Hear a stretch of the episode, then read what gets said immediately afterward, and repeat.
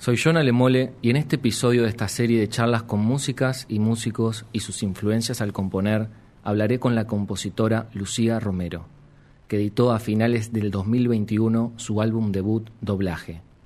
Lucía también es multiinstrumentista, participó y participa de varios proyectos musicales, como creadora de piezas para obras y arreglos para diferentes bandas.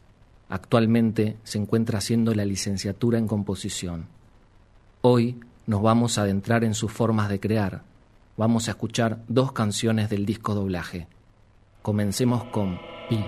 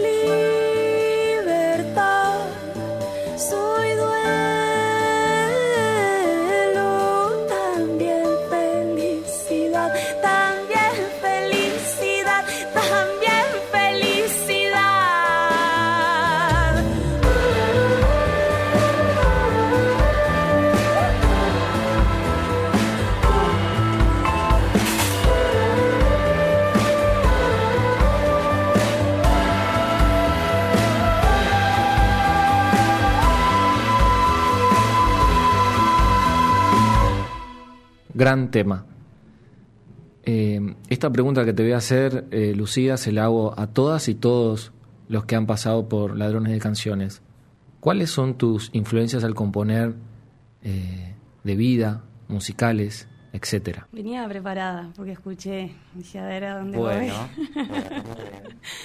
Por eso venía un poco preparada para la pregunta y no deja de ser difícil. Creo que eh, todas las cosas que me conmovieron en mi vida me influenciaron. Desde las músicas que vi y me, me, me conmovieron al escucharlas cantar. Por ejemplo, tiro, voy tirando nombres porque también está bueno. Eh, yo qué sé, por ejemplo, me acuerdo eh, cuando vi por primera vez el Unplugged de Erika Badu y me impactó completamente. Eh, su presencia escénica, su mirada, bueno, su voz, indiscutiblemente. Después me acuerdo también cuando mm, una persona me regaló también el Unplugged, pero de Cassia Eller. Me impactó completamente. Me acuerdo que hasta creo que fue de las primeras veces que lloré eh, viendo a alguien y estaba en un DVD. O sea, imagínate. Eh, y después, eh, sí, todas las, las personas eh, que, que he escuchado y, y me, me conmueven, ahí me influencio. Me, sí. Y la naturaleza es una gran influencia para mí. Los actos naturales, lo que acontece sin control. Qué bueno, qué, interesante esto que me contás. Eh, bueno, la tapa de tu disco sos tú con flores. Sí, ¿no? es una máscara que hice este, porque todo el mundo me pregunta si es Photoshop, no, no es Photoshop, esa máscara existe, la hice yo. es una foto que sacó Alejandro Massa. Eh, y sí, es un rostro con flores, es una persona vestida como podría estar cualquier persona por la ciudad, pero con una máscara. Eh, sé que me voy a saltar de tema, Sí, porque justo lo tenía pensado para Sin Miedo Más Transforma, Mm. pero eh, en ese tema vos decís, tengo flores en la garganta. sí. ¿Tiene que ver, hay un concepto ahí? ¿O se dio de manera...? Creo que se dio de manera espontánea, sí. Mirá. Sí, sí. Lo de flores en la garganta es más como esa sensación de saber que hay algo que está, se está abriendo y lo estás pudiendo decir. Ese placer de decir, te lo estoy diciendo. Muy bien. sí. ¿Cuál es, eh, ¿Cuál es tu método eh, al, componer? Ahora escuchábamos eh, en Vi, en esta canción, como se podía identificar como, no, o al menos en la escucha, que es una experiencia sensorial eh, súper interesante y recomiendo a los que están escuchando que lo prueben a hacer con auriculares en su casa, como las diferentes eh, partes, ¿no? ¿Cómo, ¿Cómo es eso en tu, en, tu acercamiento a la, a la canción? Mm. Es re interesante lo que decís de lo sensorial, porque para mí mi método es lo sensorial. Ajá. O sea, yo eh, compongo eh, a partir de la sensación. Y hay dos sensaciones que me, mm, que me interesan mucho, que es como que me doy cuenta que directa o indirectamente las busco, que son eh, la fuerza, sea, me doy cuenta que me, me convoca eh, sentir fuerza y o placer. Como que ahí eh, el resto, o sea, el material sonoro que puede aparecer después, ni yo muchas veces lo sé. O sea, como que lo voy decidiendo recontra a la marcha muchas veces, no es como de, y acá pensé que puede entrar, no sé qué. Eh, sí, a veces sí, por, no sé, porque la música va dejando espacios y a medida que vos le vas introduciendo una materialidad que puede ser una trompeta, que puede ser una voz, que puede ser un teclado, eh, hay otro espacio que queda eh, ta, diferente porque no le pusiste eso. Entonces, acá va o no va y, y en relación a ir, voy escuchando y, y voy componiendo así, recontra desde lo sensorial. Mirá qué interesante eh, forma. Mm, eh, Tú sos multiinstrumentista. Sí, se podría decir. Palabra fuerte. Bueno, Pero está bien. Es una realidad. Y es lo que es. No podemos ir en contra de ello. No. Eh, dentro de, de tener ese, ese abanico de, de posibilidades, eh, ¿tenés, ¿tenés un instrumento que vos te acercás y decís, bueno, yo compongo con esto? ¿O tenés la libertad de decir, voy a, no sé, en tu disco, en doblaje, cómo, cómo sucedió? Claro. Eh, creo que eh, para mí el instrumento es la voz. Ajá. Y e, inclusive los otros instrumentos son voces. Como que podría verlo de una manera así. Mi primer acercamiento a la composición eh, hasta ahora viene siendo desde la voz y con, sí, como algo, no sé, una sensación que es como mm, algo hay acá y bueno, empiezo a cantar un poco y aparece y después sí aparecen otras cosas, como que después es todo un entretejido, no es que me baja una canción entera cantada. Eh, después que eso empieza como a como la masa madre, después que empieza ahí a, a, vivir, ya está, solo cuidarla nomás. Y, y por eso, en realidad más eh, la voz es el instrumento para mí. Qué bien. Mm. Em, pasemos a, a, charlar un poco sobre el tema Sin Miedo más Transforma. Mm. Eh, ¿Vos recordás eh, estar escuchando algo en particular cuando, cuando hiciste esa canción? No. No. No, recuerdo una, una situación. Ah, sí. Sí. Recuerdo una situación eh, de estar diciéndole a una persona eh, que este, creo que es la única canción que refiere a mm, como a un desamor o a una ruptura amorosa. No suelo componerle a, esas situaciones mi, mi musa o mi inspiración, se podría decir, está en otras cosas. De hecho, las veces que lo he intentado no me sale y es como, pa, no sé una paloma que estoy diciendo. este, porque es muy forzado, ¿no? Como que es tipo, quiero hacer una canción de amor, no, porque era, yo sé. Este, em, pero sí me acuerdo de, de tener una conversación con, con una persona que yo le estaba diciendo que, que que no quería estar más con esa persona, me he dado cuenta que, la relación no... No, podía seguir. Sí, y es, y es fuerte, o sea, esa, esa sensación creo que me, me, no sé, me empoderó y compuse esa canción. Fui a mi casa y eh, compuse esa canción. Salió el bajo, el tum, tum, tum, tum, tum, tum, y el resto salió solo. increíble. Eh, ¿Cómo esto es algo que a mí me interesa mucho siempre. Eh, me imagino, terminaste con esta persona, fuiste a tu casa, eh, compusiste la canción y después pasa el tiempo y la llevas a, a un estudio a grabarla. Mm. ¿Qué pasa ahí?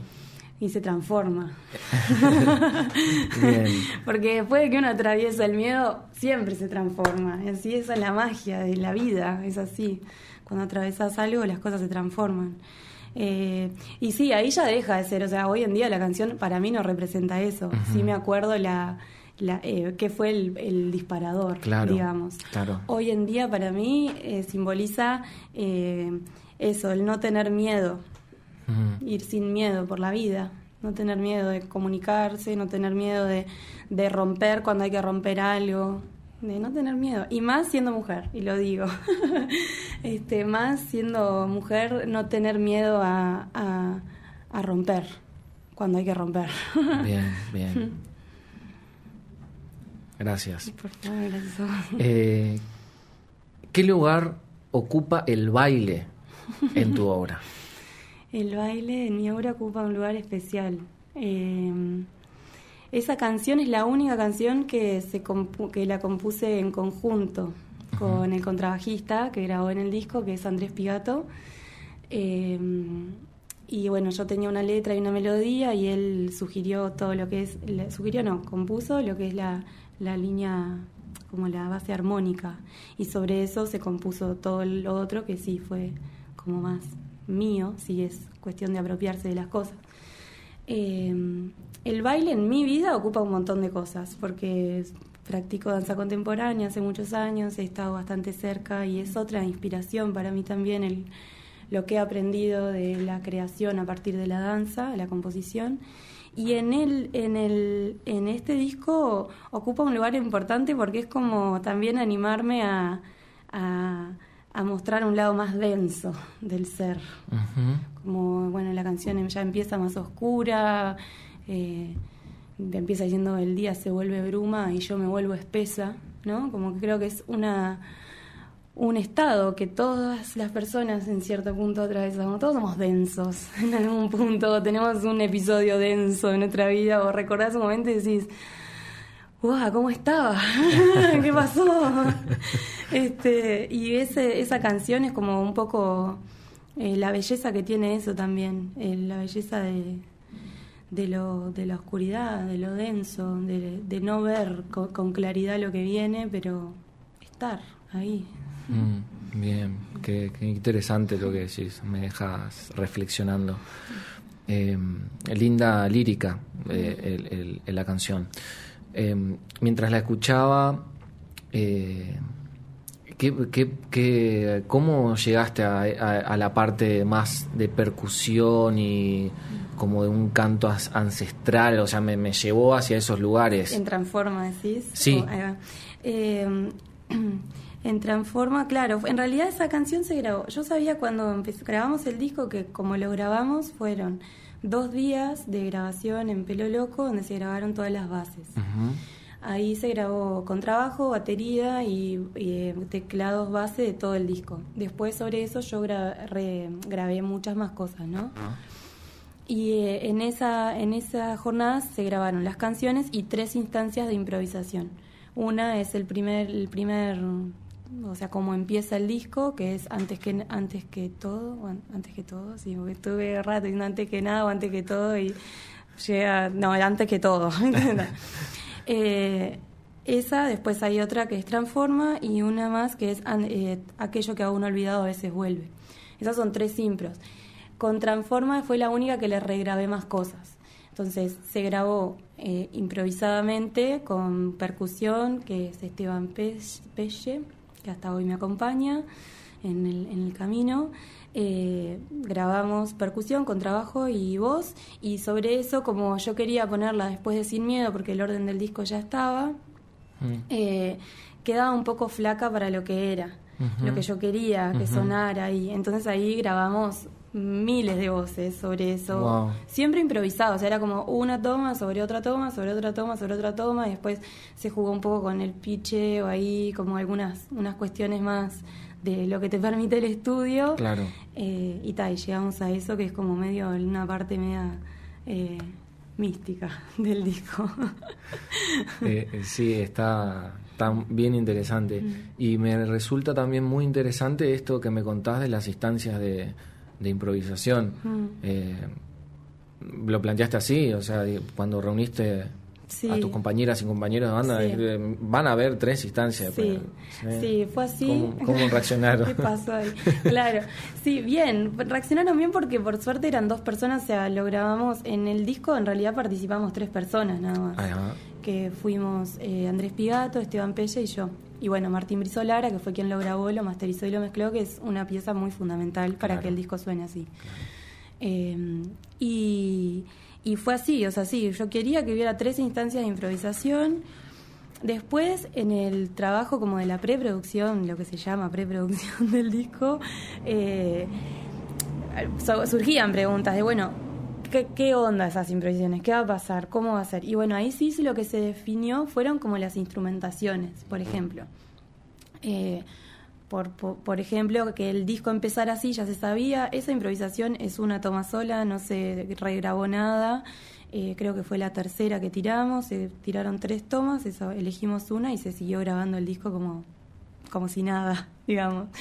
Sí, y se sabía que se iba a enganchar con otra, entonces la sonoridad ya estaba planteada. Por ejemplo, ya se sabía que yo iba a usar esos pads, que iba a, usar el piano, y bueno, Esteban ya sabía que, por dónde, qué cuerpos de su batería iba a usar, y Andrés también tenía algo en su cabeza de por qué, qué decía esa impro sin saber lo que iba a pasar.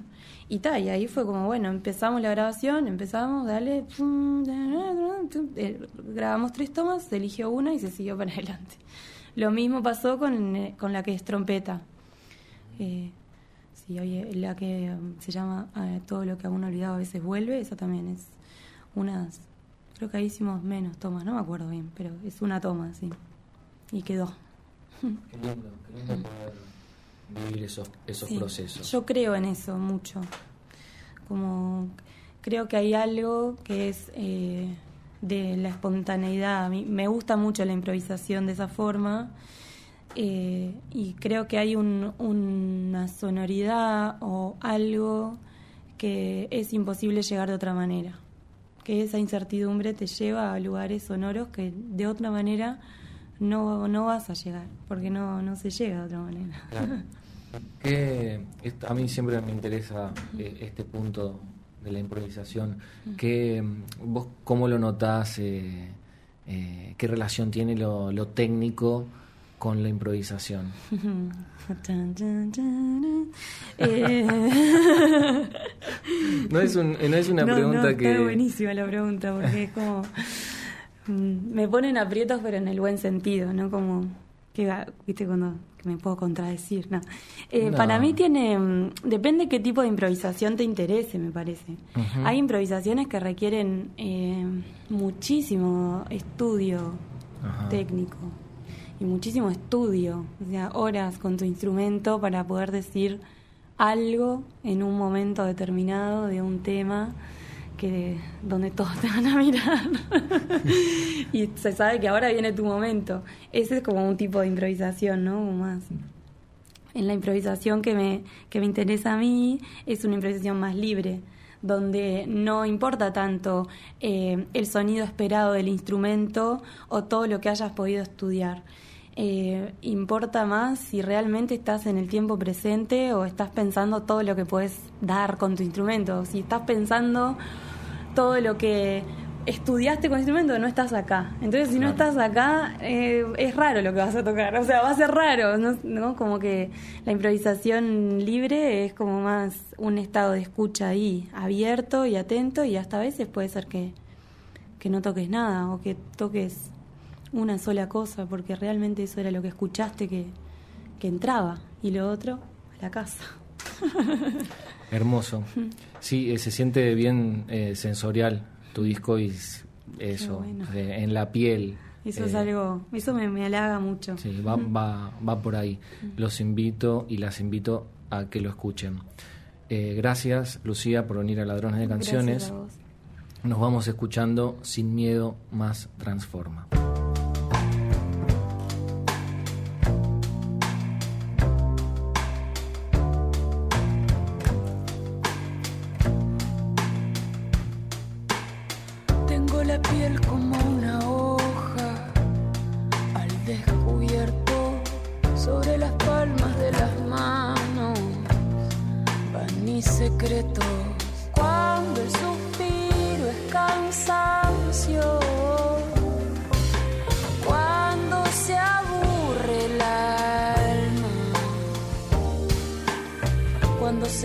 Cuando el mar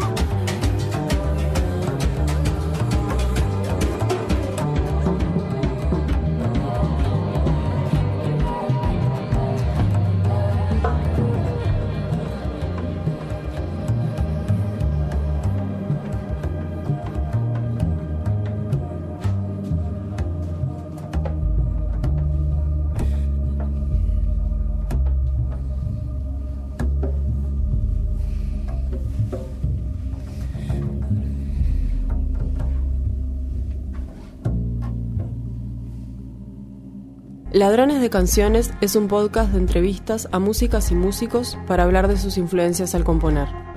Es presentado por John Alemole y producido por Patricia Papazo y Natalia Agustina. Registro por Radio Camacua, Alexis Vilariño. Suscríbete y escuchanos en radiocamacua.uy y en tu plataforma de podcast preferida.